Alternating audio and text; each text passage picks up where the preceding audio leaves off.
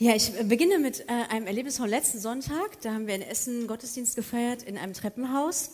Und eine erzählte, wie es war, als sie das erste Mal zu uns kam. Sie sagte, ich war spät dran, es war schon nach halb, es fühlte sich blöd an, nicht pünktlich zu sein, ich war gestresst. Und dann merkte ich, als ich zur Tür reinkam, die hatten noch längst nicht angefangen. Die waren alle insgesamt noch schlimmer als ich. Das war toll. Du denkst, du bist vielleicht nicht gut genug, Lern ernst mal uns kennen. Das ist vielleicht eine Geschichte über Gastfreiheit. Es ist keine Geschichte über Unpünktlichkeit. Vielleicht ist es eine Geschichte über Gnade. Dürfte ich nur ein Wort des Glaubens wählen, ein Wort für die Mitte meiner Theologie, ein Wort für den roten Faden meiner Biografie, ich wählte die Gnade. In gnadenlosen Zeiten, in denen viele so unerbittlich sind und hart und aggressiv, in denen der Erfolg uns seine Meinung diktieren will und wir funktionieren müssen. Im Job und zu Hause, unser Wille, unser Körper, auch unsere Gemeinde und unser Glaube.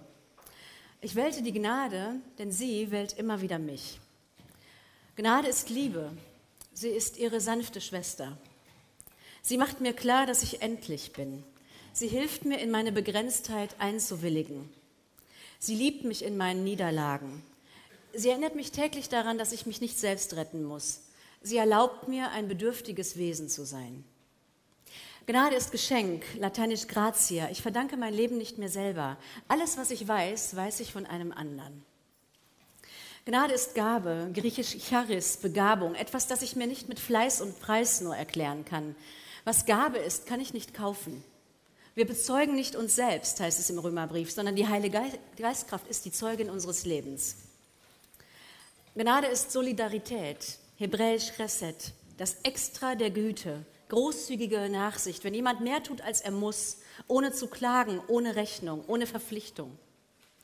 Der Busfahrer, der wartet, die Lehrerin, die Geduld hat, die Zeugin, die dich entlastet. Gnade ist trotzige Treue. Gnade ist Freispruch, das Recht, nochmal ein anderer Mensch werden zu dürfen. Nicht für immer festgelegt zu sein auf die Vergangenheit, auf das, was du getan hast oder dir hast antun lassen. Gnade eröffnet darum Zukunft. Sie schenkt dir Zeit. Gnade ist Liebe, schöpferische Liebe, die etwas Neues schafft. Und Gnade ist Bund, Gottes verbindliche Art gegenüber Familie Mensch. Gnade ist mehr als der persönliche Zuspruch, sie ist eine allumfassende Verheißung. Es geht nicht nur darum, dass Gott dir individuell gnädig ist, sondern Gnade ist Gottes Engagement für diese Welt. Gnade hat das Zeug zur Anarchie. Sie bezweifelt für uns alle Mächte und Gewalten, die sich als wichtig aufspielen und als lebensnotwendig. Sie weckt unsere Skepsis gegenüber allen, die uns versprechen, uns zu retten. Menschen, Methoden, Gruppen. Die Gnade schenkt uns den Zweifel gegenüber allen Größen, die Gottes Güte ersetzen oder ergänzen wollen. Sie ist deshalb herrschaftskritisch. Sie ist deshalb ungesetzlich von krimineller Kühnheit. Gnade ist Grazie. Sie verleiht dir Anmut. Sie macht dich zur Schenkerin. Sie macht das Herz weich und weit. Es bedeutet, ehe wir schön sind, findet uns jemand schön. Gnade ist eine sympathische Begleiterin. Sie ist sonntäglich und alltagstauglich. Sie geht mit in den Montag, sie hat am Freitag noch Energie und sie vergewissert sich am Sonntag. Denn wenn wir zusammenkommen, um Gottesdienst zu feiern, dann nicht, weil wir perfekt sind, sondern wir kommen mit unseren Brüchen, unseren Verletzungen, mit unserer Verzweiflung, unserer Schuld und unserem Unglauben, mit unserer Sehnsucht. Du bist unpünktlich, kein Problem. Du hast keine Eintrittskarte, du darfst dabei sein. Du hast keine gültigen Papiere. Die Gnade schenkt uns allen Bleiberecht, Asyl. Gnade ist das erlösende Wort. Du bist frei. Erzähl doch mal. Sie dürfen bleiben. Geh doch. Lass mich mal sehen. Sie haben ihr Ziel erreicht. Das ist, wenn das Navi Gnade macht. Ja. Geschafft, geheilt. Du darfst müde sein, passiv. Du musst dich nicht beweisen. Du bist geliebt einfach, weil du da bist. Gilt auch heute Morgen. Du bist geliebt einfach, weil du da bist. Gnade macht deshalb tolerant. Ihr Ja zur Endlichkeit befreit uns von dem Zwang, unendlich sein zu müssen, allein selig machend. Sie macht dich demütig vor den Gebeten der anderen, vor den Liedern und den Traditionen der anderen. Gnade ist eine Kraft, sie wirkt. Sie ist die Gegenbewegung zum Zynismus, zur Optimierung, Effizienz und Profit. Gnade ist pures Glück. Du suchst sie, sie findet dich. Gnade ist Liebe. Sie ist die sanfte, packende, umtriebige, kühne Schwester der Liebe. Dass ich ihr mehr vertraue als jeder anderen, ist die Mitte meiner Theologie und der rote Faden meiner Biografie. Und weil das jetzt manchen vielleicht zu lyrisch war, muss ein Witz her. Ein Typ sieht, wie ein anderer Typ auf einer Brücke steht und runterspringen will. Nein, nein, nein, tu das nicht. Gott liebt dich doch. Du glaubst doch an Gott. Der andere sagt, ja. Der Ritter sagt, bist du Christ, Moslem, Jude? Der Springmann sagt, ich bin Christ. Ah, sagt er, ich auch. Bist du katholisch oder evangelisch? Evangelisch. Ah, ich auch. Welche Richtung, Denomination? Ich bin Baptist. Wow, ich bin auch Baptist. Northern Baptist oder Southern Baptist? Nordbund oder Südbund? Der Springwill gehört zum Nordbund. Der Ritter sagt, ich gehöre auch zum Nordbund. Fragt weiter, gehörst du zu den konservativen Nordbaptisten oder den Liberalen? Zu den konservativen. Hey, ich auch. Zu den konservativen Nordbaptisten östliche Region oder zu den konservativen Nordbaptisten Region der großen Seen? Er gehört zu den konservativen Nordbaptisten Region der Großen Seen. Wow, ich auch. Gehörst du zu den konservativen Nordbaptisten Region der Großen Seen Gemeindeversammlungsbeschluss 1879 oder zu den konservativen Nordbaptisten Region der Großen Seen Gemeindeversammlungsbeschluss 1912? Der springen will, sagt 1912. Der Retter sagt, na dann spring du, Ketzer.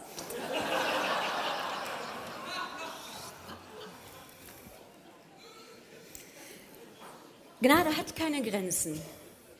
Unsere Versuche, eine göttliche Kraft eingrenzen zu wollen, müssten ein Witz sein.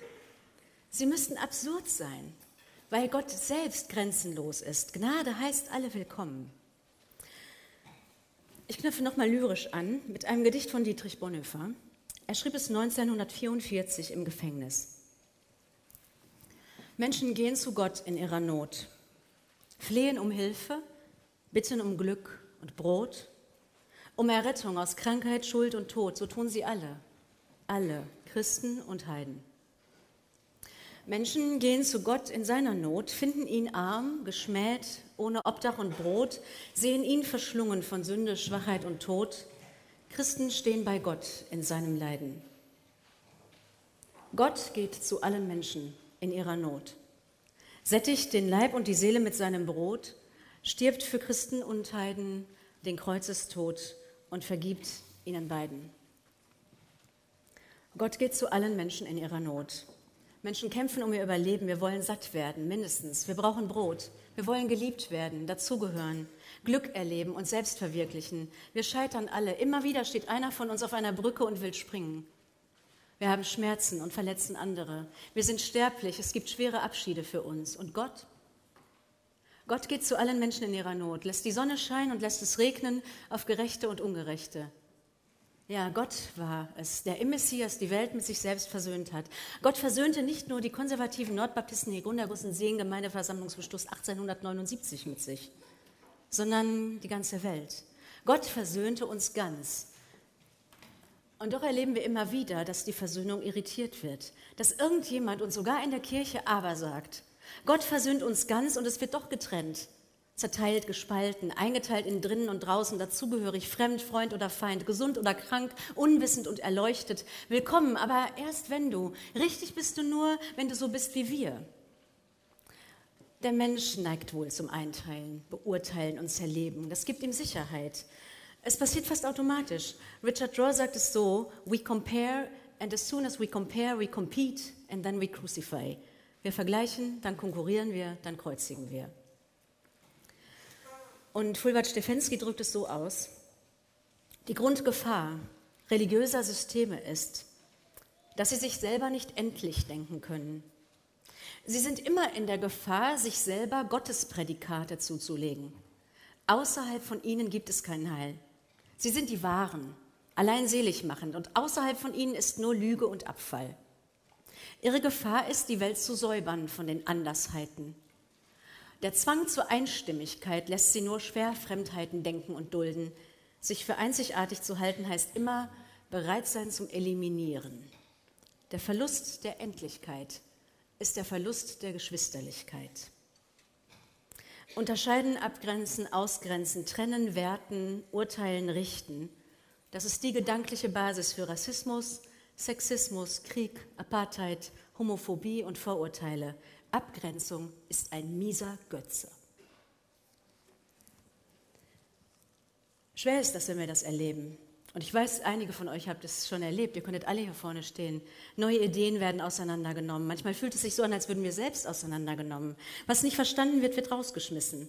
Oft mit Macht und Überlegenheitsgefühl. Und gleichzeitig spüren wir doch die Angst bei denen, die verunsichert sind von Doppeldeutigkeiten, die meinen, dass schwarze Schafe stören und nicht sein dürfen, die negative Konsequenzen fürchten, wenn sie keine Grenzen ziehen.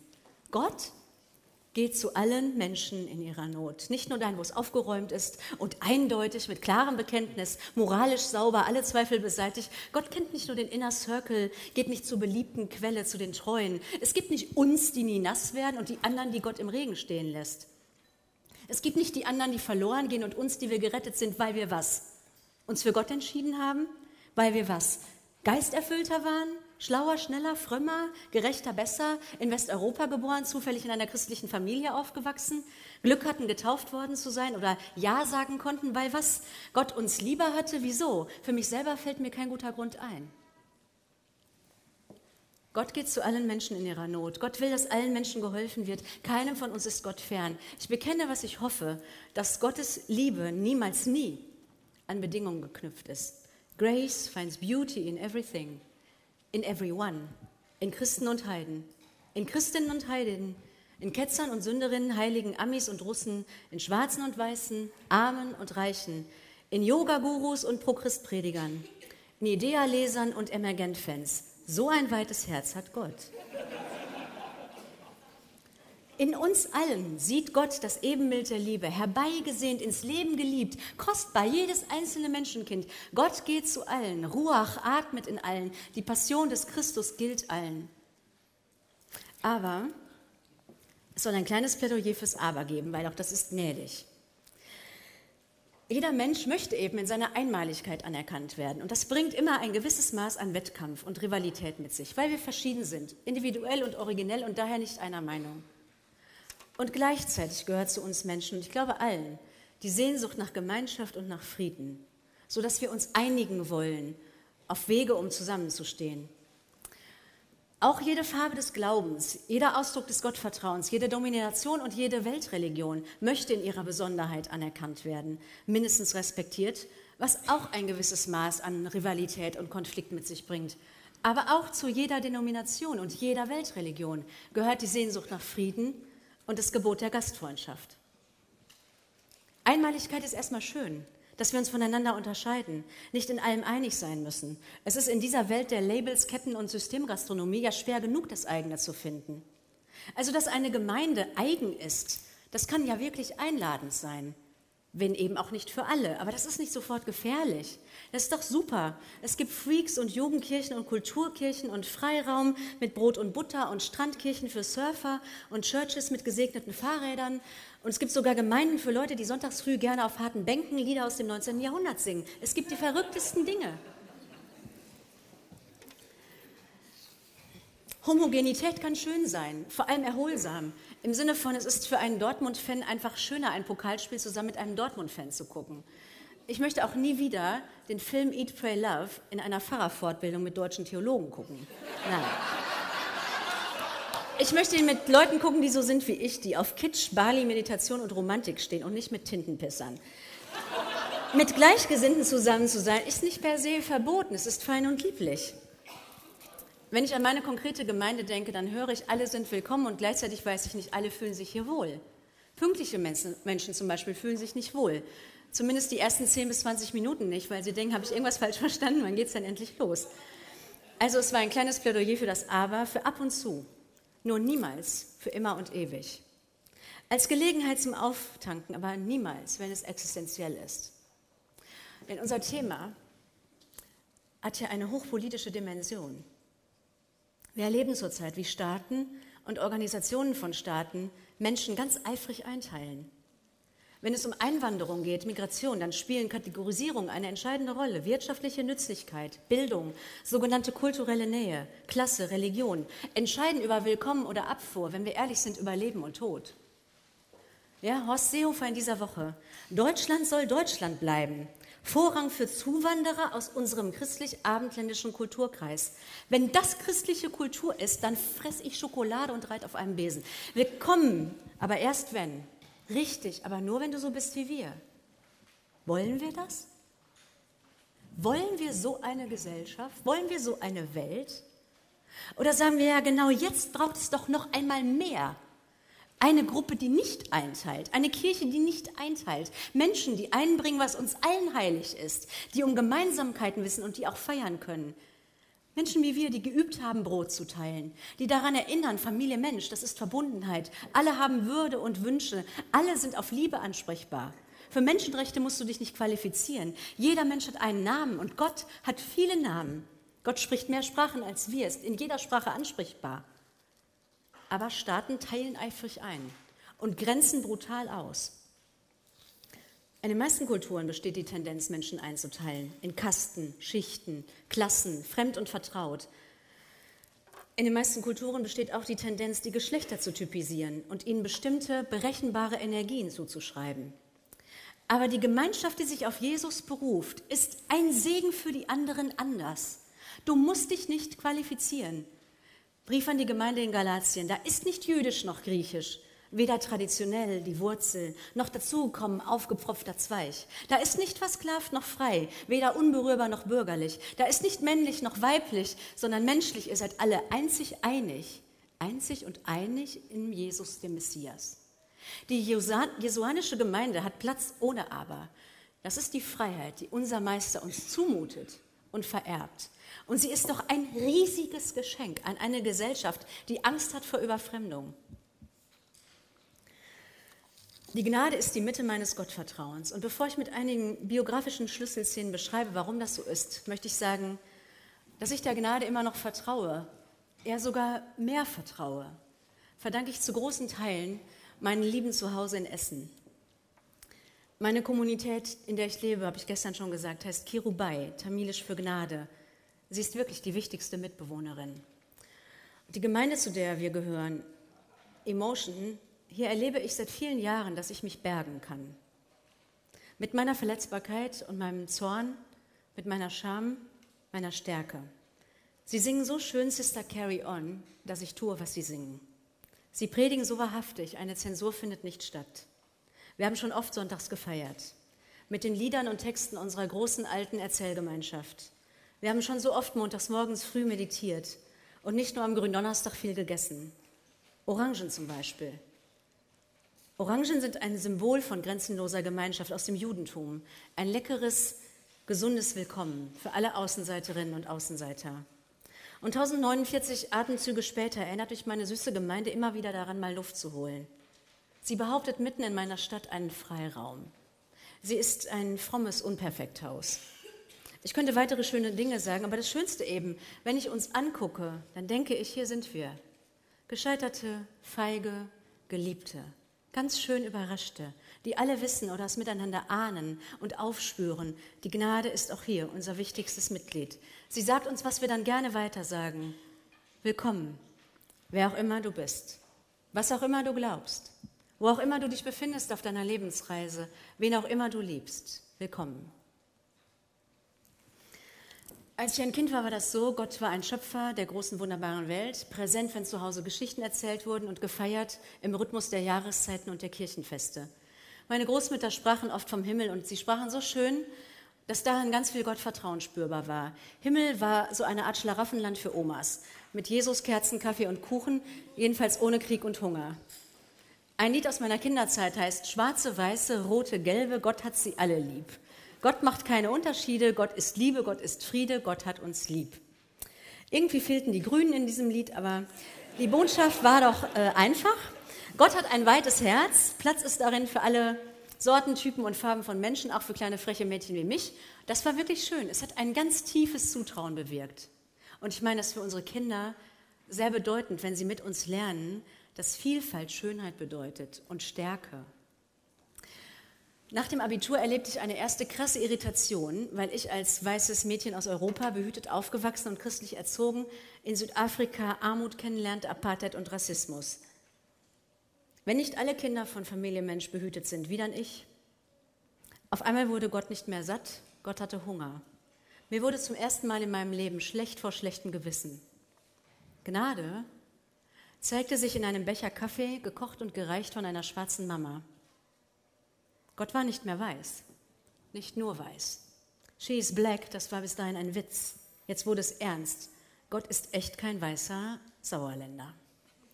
Schwarze, Weiße, Gott hat sie alle lieb. Wie anders es war, das in Soweto zu singen. Gott macht keine Unterschiede. Die Gnade zeigte sich in der Gastfreiheit der schwarzen Community. Es war eine existenzielle Erfahrung, dass ich als Weiße willkommen war. Das Gesetz sagt, außen siehst du anders aus. Außen siehst du aus wie eine Feindin. Aber die Gnade sieht das Gemeinsame und sagt, innen haben alle ein Herz. Du kannst eine Freundin werden. Ich mochte, wie meine afrikanischen Freundinnen Gott nannten, große Schwester, Brunnenbauer in der Wüste, Freundin, Mama. Und Gott würde weiblicher für mich, weit weiblicher, mütterlicher, weicher, Großmutter. Das habe ich nie wieder aufgegeben. Und ich sage ganz ehrlich, ich ertrage es inzwischen nur noch ganz schlecht in Gottesdiensten, wenn nur von Gott als Vater hier Herr Hirte und Herr und so gelobt wird. Auch als Father, Lord und Shepherd hilft es nichts, ich merke das. Ich will meine ewige Mama loben. Ich will die Treue und die Weisheit, meine Gottheit loben. Ich will zu unserer Mutter beten. Ich will singen, Freundin, Gott segne meine Seele. Erst dachte ich, das ist vielleicht nur ein Nebengedanke und ich muss mich vielleicht dafür entschuldigen, aber die Gnade weitet das Herz.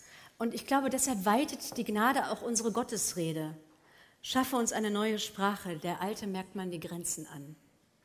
Je mehr Eigenschaften du in Gott entdeckst, desto leichter ist die Vorstellung, dass Gott uns alle willkommen heißt und mit allen zu tun hat. Du sollst dir außerdem nicht ein Bild machen.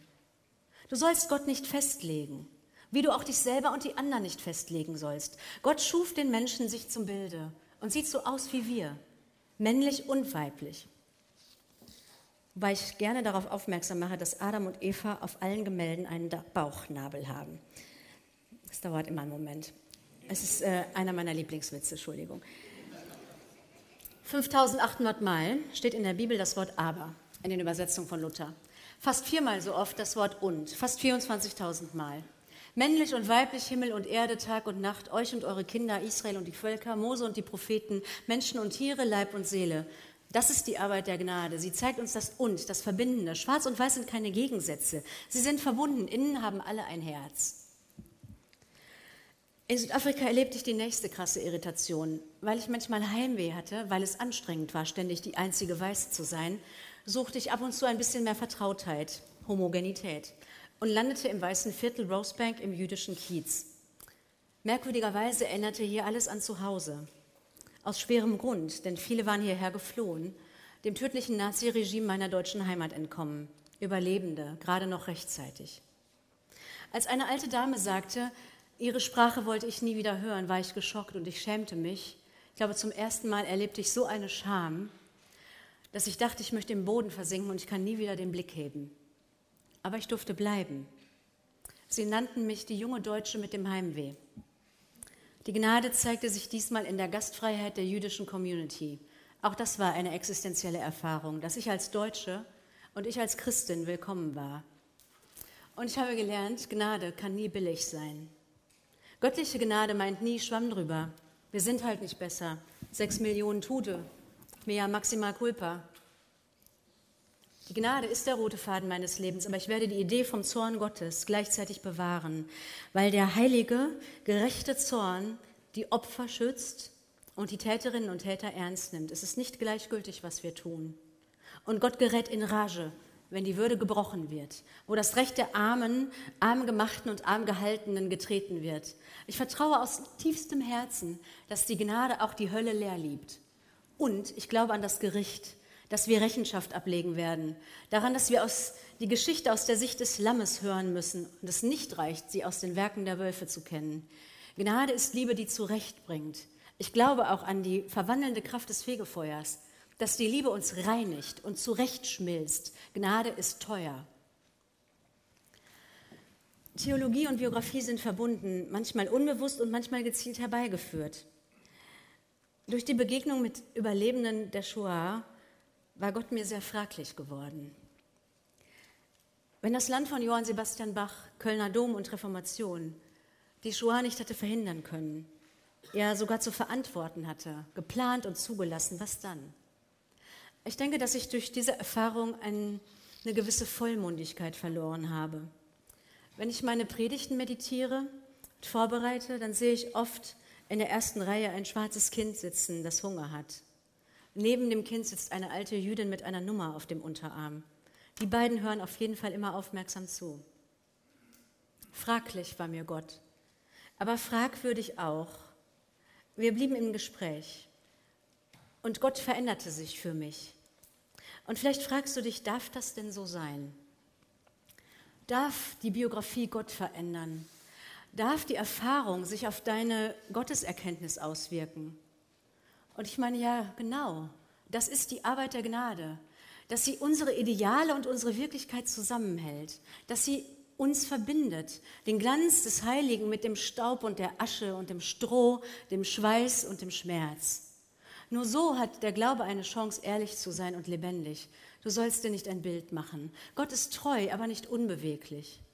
Ich erlebte, damit ich weiterkomme, wird Gott für mich anders. Damit ich vertrauen kann, zeigt sich Gott so gnädig, dich da aufzusuchen, wo du bist. Zeigt sich in anderen Bildern, schenkt dir Worte, bringt dich an neue Orte, auf neue Ideen, lässt dich gehen und heißt dich immer wieder willkommen. Eine wichtige Beobachtung, die ich unterwegs auf Reisen gewonnen habe, ist, Minderheit oder Mehrheit sind dabei eine grundlegend andere Position. Also wenn du der einzige Lutheraner in einem kleinen katholischen Dorf bist, weißt du, was es bedeutet, wenn eine Gruppe sich für allein selig machend hält. Ich glaube, früher war es noch schlimmer. Wenn du zur jüdischen Gemeinde in Burma gehörst, dann hast du 22 Mitglieder. Das ist wirklich meine Minderheit. Die Synagoge ist wunderschön. Im buddhistischen Burma leben die drei monotheistischen Religionen harmonisch zusammen als eine große Familie von Abraham und Sarah. Es wird sogar untereinander geheiratet. Es ist eine Frage des Überlebens und ein eindrucksvolles Zeugnis.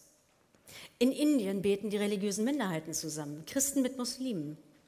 In einem Land, in dem 90 Prozent der Bevölkerung Hindus sind, klingt die Frage, ob die denn zum selben Gott beten, anders als bei uns. Jedenfalls sieht das schon mal nicht aus wie ein Elefant.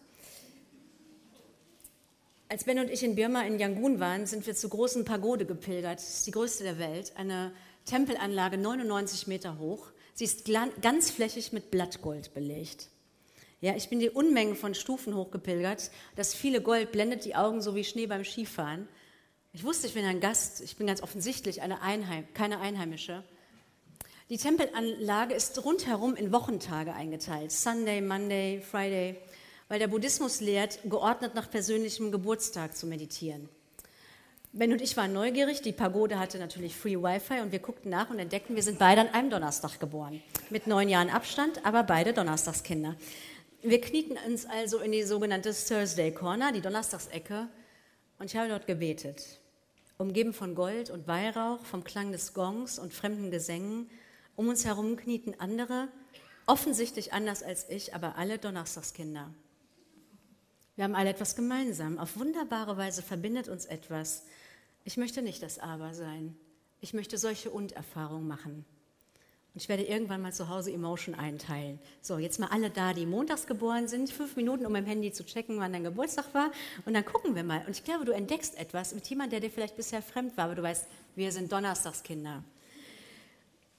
Noch eine biografische Irritation möchte ich kurz andeuten. Ich bin eine engagierte Gläubige und blieb trotzdem kinderlos. Eine kommunikative Person, aber meine erste Ehe ist gescheitert und ich wurde geschieden. Das ist eine sehr irritierende Frage. Was ist eigentlich, wenn gute Gebete, also richtige Gebete, nicht erhört werden? Wenn gute Gebote übertreten werden, ist dann Gott nicht stark genug oder der eigene Glaube? Das Beste, was ich aus dieser Zeit über meine Gemeinde sagen kann, ist, dass sie mich in Ruhe gelassen haben, mich bleiben ließen, das war wirklich wohltuend. Diesmal zeigte sich die Gnade in der Gastfreundschaft meiner eigenen Community. Und auch das war eine existenzielle Erfahrung, dass ich als Traurige und als Geschiedene willkommen war. Ehrlich gesagt, ich glaube, ich war manchmal eine Zumutung. Aber was mir gespiegelt wurde, war, du darfst bleiben. Und Gemeinde wurde noch einmal mehr für mich ein Ort der Gnade. Meine Theologie wurde noch einmal jesuanischer. Gott hat auch mit dem Schmerz zu schaffen, mit den Lücken. Gott hat damit zu schaffen. Gottes menschliches Gesicht, schmerzverzerrt und verheult, Ganz Mensch und ganz Gott, Jesus der Leidende, arm, geschmäht, ohne Obdach und Brot, verschlungen von Sünde, Schwachheit und Tod. Jesuanischer und meine Absage an den Dualismus wurde, sagen wir mal, ausdrücklicher. Gott ist einer. Da ist nicht noch ein anderer Gott, der böse ist. Keine Gegenmacht, die im Wettstreit ungefähr auf Augenhöhe kämpft. Der sogenannte Teufel gehört in die Unterkategorien zu Engeln und Mächten. Meine Absage an das Trennen und Spalten erreichte Gott selbst. Adonai Elohenu, Adonai Echad, einzig ist Gott, einzig Gott ist Gott, einzig Adonai, der Ewige ist Gott. Für dich soll es keine anderen Götter neben mir geben. Alle gute Gabe und alles, was wir haben, auch das Schlechte kommt von Gott. Dir dafür danken, wer kann das schon immer sofort? Aber ich werde auch nicht mehr jemand anders dafür verantwortlich machen. Du bist mir fragwürdig, von dir allein erhoffe ich eine Antwort. Und wenn es ewig und drei Tage dauert. Wir können den Schmerz nicht verhindern. Wir können lernen, von ihm zu lernen. Auch der Schmerz ist ein Lehrer, kein Feind. Lücken und Scheitern, die Umwege und die falschen Ausfahrten sind vielleicht sogar der wichtigste Pfad der Reise, der wichtigste Teil. Wenn es schwierig wird, und Angst und Schrecken groß, wenn wir uns einsam fühlen. Das ist der Moment, wo wir unser Herz öffnen zu lernen, weiterzuleben, weiterzugehen, weiter zu werden. Es ist die Chance, gnädiger zu werden mit uns selbst und mit anderen. Kurz gefragt, ist Gemeinde eigentlich wichtig? Richtig? Könnte ich eine Christin sein ohne sie? Qualifiziert es uns für irgendetwas, zu einer Gemeinde zu gehören? Ist es gut? Ist es wesentlich oder nötig? Ich sage euch ehrlich, ich weiß es nicht. Ich kenne so viele miese Gemeinden. Keine Ahnung, ob das sich besser macht. Vielleicht eher nicht. Vielleicht macht es sich selber mies. Aber ich weiß, für mich, es ist schön. Und das solltest du eigentlich sagen können, wenn du zu einer Gemeinde gehörst. Ob es richtig ist oder steht es in der Bibel. Ey, erstmal kannst du sagen, dass es schön ist. Und was wäre das für eine Gemeinde, wo alle, die da hinkommen, sagen, es ist schön? Es ist schön, zu einer Gemeinde zu gehören mich zu einer großen alten Erzählgemeinschaft zählen zu dürfen, mich zu bergen. Es ist eine Schönheit mit Kratzern und Falten und Narben. Sie erzählt vom Leben, wie es ist, erinnert uns daran, wie es sein könnte und wie es einmal sein wird. Es ist für mich bis heute ein Wunder. Jedes Mal, wenn ich in meiner Gemeinde ein Hochzeitspaar traue, ich als Geschiedene, oder wenn ich ein Kind segnen darf oder taufen. Gnade erfahren. Als Weiße in Soweto in Apartheid Südafrika als Deutsche unter jüdischen Überlebenden und ihren Kindern als Mensch, begrenzt, Sünderin. Auch darum kämpfe und arbeite ich dafür, dass andere, die zur Kirche kommen, kein Aber erleben, sondern und. Gemeinde soll Ort der Gnade sein, ein Platz für Lücken, Fragen, Tränen, Experimente, auch für Absurdes und Euphorie, für Lust und Leidenschaft. Und erst recht in diesen Zeiten, wo so viele auf Gastfreiheit angewiesen sind. Seit einem Jahr riecht es in unserer Kommunität nach Shisha. Doppelapfel. Erst wohnte Safi aus Syrien bei uns, jetzt Mustafa Musti. Seit etwa einem Jahr gibt es bei uns montags Achlan Wasachlan Abende, Willkommen Abendessen in großer Runde, mit syrischen Gästen, Neubürgern und einigen Deutschen. Was uns verbindet, wir essen alle gern. Auch am Montagabend beten wir und singen vor dem Essen, zum Beispiel das Lied Gott der vielen Namen. Gut, dass wir das schon mal geschrieben hatten. Wir vermitteln, wir sprechen Deutsch, wir hören zu Damaskus. Ich verneige mich voller Hochachtung. Eine der ältesten kontinuierlich bewohnten Städte der Welt. Uralte Hochkultur, berühmt für Dichtung, Theater, Gewürze. Damaskus, die Bibel kennt diese Stadt. Das Erste und das Neue Testament. Berlin kommt nicht in der Bibel vor. Essen kommt ziemlich oft vor. König David kannte Damaskus. Ja, das soll man machen. Ist, König David kannte Damaskus. Der Apostel Paulus gewann hier sein Augenlicht zurück. Die ganze Altstadt ist Weltkulturerbe. Da bist du als Essenerin ganz still. Die jesuanische Gemeinde hört staunend zu. Wer da dann wieder dazugekommen ist, hat Platz ohne Aber. Das ist die Freiheit, die unser Meister uns ans Herz legt. Sie ist ein riesiges Geschenk an eine Gesellschaft, die dringend Orte braucht, in denen Integration längst Programm ist. Neulich saß Nurcan mit am Tisch, unsere türkische Schneiderin, und sagte beim Abschied, das hier, so ein Abend, hat eine gute Energie. Die brauchen wir, weil die Extremen aus meiner Religion und aus deiner sonst alles bestimmen. Die gute Energie, die merkt unser Stadtteil bestimmt. Was habe ich gedacht? Das erzähle ich bei Emergent. Gnade, die gute Energie, die brauchen wir, die merkt man ganz bestimmt. Damit es viele merken, müssen wir gute Geschichten erzählen. Eine jüdische Freundin bat mich neulich, lasst uns bloß in den sozialen Netzwerken nicht allein mit dem Hass, sondern teilt dort die Gegenerfahrungen. Wenn die Medien sich nicht interessieren, vielleicht sogar mit die Angst schüren. Es gibt ja heute viele Wege. Es ist viel leichter, öffentlich zu werden und gute Beispiele zu teilen und uns einzumischen. Vorletzte Reise.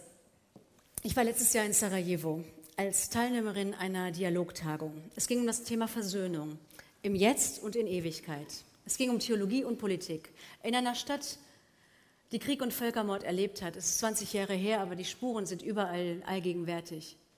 Die Beteiligten des Treffens waren stellvertretend da für Katholizismus, Islam, Judentum, orthodoxes Christentum und Protestantismus. So viel ist sicher, Gott ist kein Christ. Jedenfalls nicht ausschließlich. Das Nachdenken über Gott, über Göttliches, ist das Herzstück jeder Religion. Gott ist unendlich, wir sind endlich, nur Facetten, Bilder und Kommentare. Leider hatten die meisten Teilnehmenden ihre typischen Kopfbedeckungen nicht auf. Mist, da weiß man nicht, wer wer ist und wen man nett finden darf.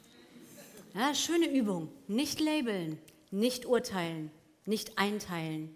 Das eigene lieben und neugierig sein auf das andere.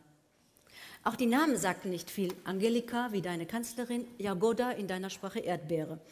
Miriam, das war die Rabbinerin. Christina, zumindest die Religion ist immer klar. Ich wurde immer unsere Jüngste genannt. Als Protestantin bin ich ja nur 500. Und wie würden wir Gott nennen? Adonai, Allah, Abba? Einer fing an, Segen ist da, wo zwei oder drei versammelt sind im Namen der Liebe, die uns verwandelt. In the name of transforming love. Wir waren alle dabei. Schnell war klar, wir würden nicht nur über Gott sprechen, sondern auch mit Gott. Aber wo würden wir beten? Die Moscheen und Kirchen und die Synagoge waren zu eng für unsere Gruppe. Also beteten wir das erste Abendgebet auf einer Brücke, das Morgengebet auf einer anderen Brücke, immer so weiter und zum Schluss das letzte Mittagsgebet an einem Brunnen. Am Ende war Gott eine Brücke. Am Ende war Gott ein Brunnen. Ich sage euch, ich war in Sarajevo so gerne Protestantin. Ich war ganz evangelisch. Ich war meinem Erbe treu und meiner Gemeinde zu Hause. Ich fühlte mich auch für mein Haus verantwortlich, in dem Sinne, dass ich auskünftig zu sein hatte. Ich wusste, ich bin wichtig, aber ich bin nicht alles. Solideo basta, Gott allein ist genug, das ist genug. Wir sollen Licht sein, sichtbar, aber unsere Häuser sind nicht die einzigen, in denen gebetet wird. Wir sind nicht die Einzigen, die von Gott erzählen und Gott verehren. Wir sind nicht die Einzigen, die für den Frieden eintreten und auf Gerechtigkeit für die Armen bestehen. Wir sind eine Gruppe unter vielen. Das kann kränkend sein, aber ehrlich gesagt, es entlastet doch vor allen Dingen. Wir sind nicht alleine selig machend. Halleluja, Gott sei Dank. Und am Ende, als wir uns verabschieden mussten, wünschte ich mir, dass ich sie alle wiedersehen würde. Wenn nicht hier, dann in Ewigkeit. Wo ich erlebt habe, dass unterschiedliche Religionen zusammenkommen, war es immer so, wir zeigen uns gegenseitig, was wir charmant finden. Jesus war bestimmt überaus charmant. Hören wir doch auf, etwas falsch und richtig zu finden. Lernen wir wieder etwas schön zu finden, charmant zu finden. Am Ewigkeitssonntag 1933 predigt Dietrich Bonhoeffer in London. Ewigkeitssonntag. Und er sagt, die Kirche muss Antwort geben über ihre Hoffnung. Der selbstbewusste junge Bonhoeffer. Wie groß die Hoffnung eines Menschen ist, einer Gemeinde, ist bedeutend. Ob wir aber denken oder und hoffen. Ob wir Gottes aber fürchten oder vielleicht sogar brauchen für unsere Identität. Oder Gottes und vertrauen und darin unsere Heimat finden. Die Menschen merken, ob dich die Angst antreibt oder die Liebe. Ob du Solideo Basta vertraust oder ob du dich für die Rettung hältst. Ich bekenne, ich hoffe auf einen neuen Himmel, in dem Gerechtigkeit Friede fürstlich regiert, dass Gott uns alle versöhnen und erlösen wird. Ich glaube nicht an einen doppelten Ausgang der Geschichte. Ich glaube nicht an ein letztes Aber. Ich vertraue auf ein ewiges Und dass wir alle verwandelt werden, dass am Ende alles gut ist, für alle und mit allen, ohne Aber. Ich vertraue, dass die Liebe Gottes ewig, grenzenlos ewig ist. Und für mich ist das übrigens inzwischen nicht nur eine Frage des Vertrauens, sondern es ist auch eine Frage des Respektes. Ich meine, es geht hier um Gottes Ehre. Entweder ist Gott der größte Versager oder kommt mit seiner Schöpfung zum Ziel.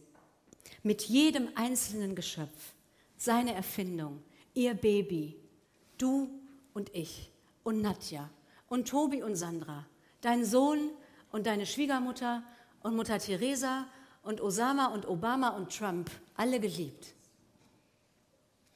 Gott sehnte die Welt ins Dasein, er hält sie und er wird sie auf göttliche Weise vollenden, das vertraue ich. Nichts und niemand kann uns von der Liebe Gottes trennen, auch der Tod nicht, keine Macht, denn die Liebe ist stärker. Die Liebe ist stärker als der Tod. Sie ist zuvorkommend immer schon da und sie hat das letzte Wort. Das ist Evangelium. Nichts kann uns jemals von der Liebe Gottes trennen, die im Christus, im Messias Jesus lebendig ist, in Christus. Und Christus war so anders und ständig bei den anderen. Und dort, wo wir nicht dachten, dass Christus überhaupt sein könnte. Er hat sich tief in unser Leben eingegraben. Er ging bis durch die Hölle und er wurde auferweckt. Es gibt nichts, das nicht verwandelt werden könnte. Der Auferweckte hat die schlimmste aller Trennungen die Macht genommen. Wie könnten wir da aber sagen, wegen Gemeindeversammlungsbeschluss 1879? Christus, der Meister der Grenzüberschreitung, er ist der Komplize unserer Hoffnung. Er überwindet die Aber-du-nicht-Grenze zwischen Sündern und Gerechten, Angesehenen und Verachteten, wir und die anderen draußen und drinnen, diese Hoffnung zu haben, wird sich auf dein Leben und deine Gemeinde auswirken. Sie beeinflusst dein Willkommen, ob du am Ende alle denken kannst. Das bedeutet übrigens nicht beliebig zu sein oder Unterschiede zu banalisieren. Grenzenlose Gnade, bedingungslose Liebe lässt uns nicht ausruhen oder nachlassen oder gleichgültig sein.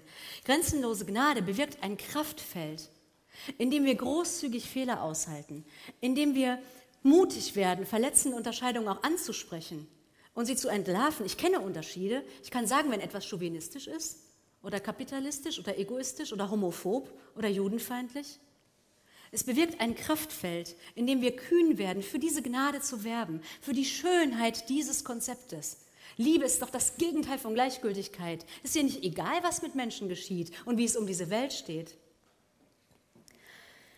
Ihr kennt ihn wahrscheinlich. Ähm, kommt ein Jude in den Himmel, nach herzlichem Willkommen bekommt er von Petrus eine Führung. Vor einer hohen Mauer bleibt Petrus stehen, bedeutet dem Juden leise zu sein und schleicht auf Zehenspitzen weiter. Warum denn? fragt der Jude. Petrus sagt, hinter der Mauer sind die Christen, die wollen glauben, dass sie alleine hier sind. Der Witz ist alt, es gibt ihn in verschiedenen Variationen. Manchmal sitzen Katholiken hinter der Mauer, mal Evangelikale. Ich kann euch sagen, ich finde diesen Witz total bescheuert. Ich habe überhaupt keine Lust, im Himmel hinter irgendeiner Mauer zu sitzen. Ich möchte nicht das Aber sein, sondern das Und.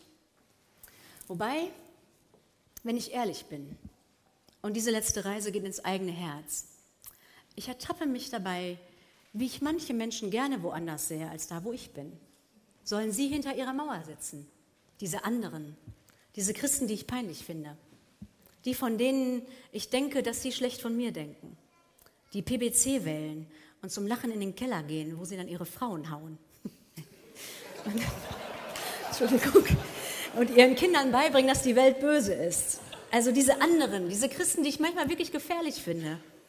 Das wird was, ja, im Himmel. Eine Ewigkeit mit Biblizisten und Missionarinnen der Nächstenliebe, mit kinderlosen Steuersündern, Suchtkranken, Vätern, Pastoren, Pädophilen, Besserwissern, Besserwisserinnen, Päpsten, Krimi-Fans, Fußballfans, Schlagerfans, Schwulen, Nonnen, Abtreibungsgegnern, AfD-Wählern, Muslimen, Brahmanen und Typen, die weiße Tennissocken zu kurzen Sandalen tragen, oder kurzen Hosen und Sandalen. Ey, meine Reise ins eigene Herz offenbart mir, dass ich das Urteilen und Trennen noch verlernen muss. Verlernen. In mir sitzt eine selbstgerechte Fräulein Poussé-Lise. Annika und Pippi sind auch da, aber auch die arrogante Tante ich gestehe, auch ich habe manchmal richtig Angst vor dem kalten Krieg in meinem Herzen. Willkommen, ja. Super gerne, wenn du tätowiert bist und Demokraten unterstützt. Auch gerne, wenn du dick Kajalstift trägst und Grüne wählst, einen Hipsterbart hast und die Micha-Initiative unterstützt, für Hossa-Talk spendest und also cool und gescheit bist, wenn du Sommelierer bist, Veganerin oder Yogalehrerin, sehr gerne auch, wenn du Pastor in Elternzeit bist und ein Neon-Abo hast, wenn du nicht nur Worship hörst, sondern auch U2 und Gregory Porter, der Riss geht durch mein eigenes Herz. Aber ich will es verlernen, das Trennen, Einteilen, Beurteilen und Zerlegen. Ich will nicht irgendwann mit euch hinter einer Emergentmauer sitzen im Himmel. Ich will mit euch nicht fragen, von wem könnten wir uns denn noch abgrenzen, sondern mit wem könnten wir noch alle zusammenspielen. Und ich ahne, es sind viele. Und Gott, die freundlich die Sonne scheinen lässt und regnen auf Gerechte und Ungerechte Möge uns helfen, dass wir unser Herz nicht belasten, damit einzuteilen, wer zu uns gehört, sondern Gnade zu üben, damit auch wir unsere Zuwendung allen zeigen. Und Jesus, der Christus, der Komplize unserer Hoffnung, strahle uns an, dass wir Licht sind in diesen kalten Zeiten. Beten wir zusammen, essen wir zusammen, erzählen unsere besten Geschichten und nehmen wir gegenseitig unsere Babys auf den Arm. Und die Heilige Geistkraft möge uns die Angst nehmen, ausgegrenzt zu werden, wenn wir sagen, was wir denken. Und schenke uns Energie, damit wir tun, was wir sagen und leben, was wir hoffen. Liebe Gnade, goldig reiches Pfund, bester Grund, lass uns mit dir Wunder sehen. Wunder ist doch auch die Steigerung von Wund. Wir wollen nicht das Aber sein. Küss unser müdes Herz gesund. Aus der Kirche machten wir dann eine Villa Kunterbund, denn wir wären wirklich gern das Und. Es möge wahr werden mit uns. Amen und danke.